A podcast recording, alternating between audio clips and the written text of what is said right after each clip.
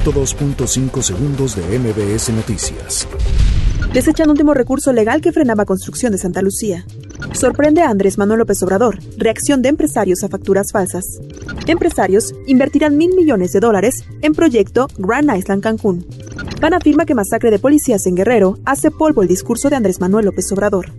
Prevén abatir hambre en México antes del 2030 y mejorar nutrición. Claudia Sheinbaum descarta competir por la presidencia de la República en 2024. Normalistas retienen autobuses en Morelia, Michoacán. Estrategia de combate a violencia contra mujeres pone en riesgo refugios. Donald Trump afirma que la economía colapsará si demócratas ganan elección en 2020.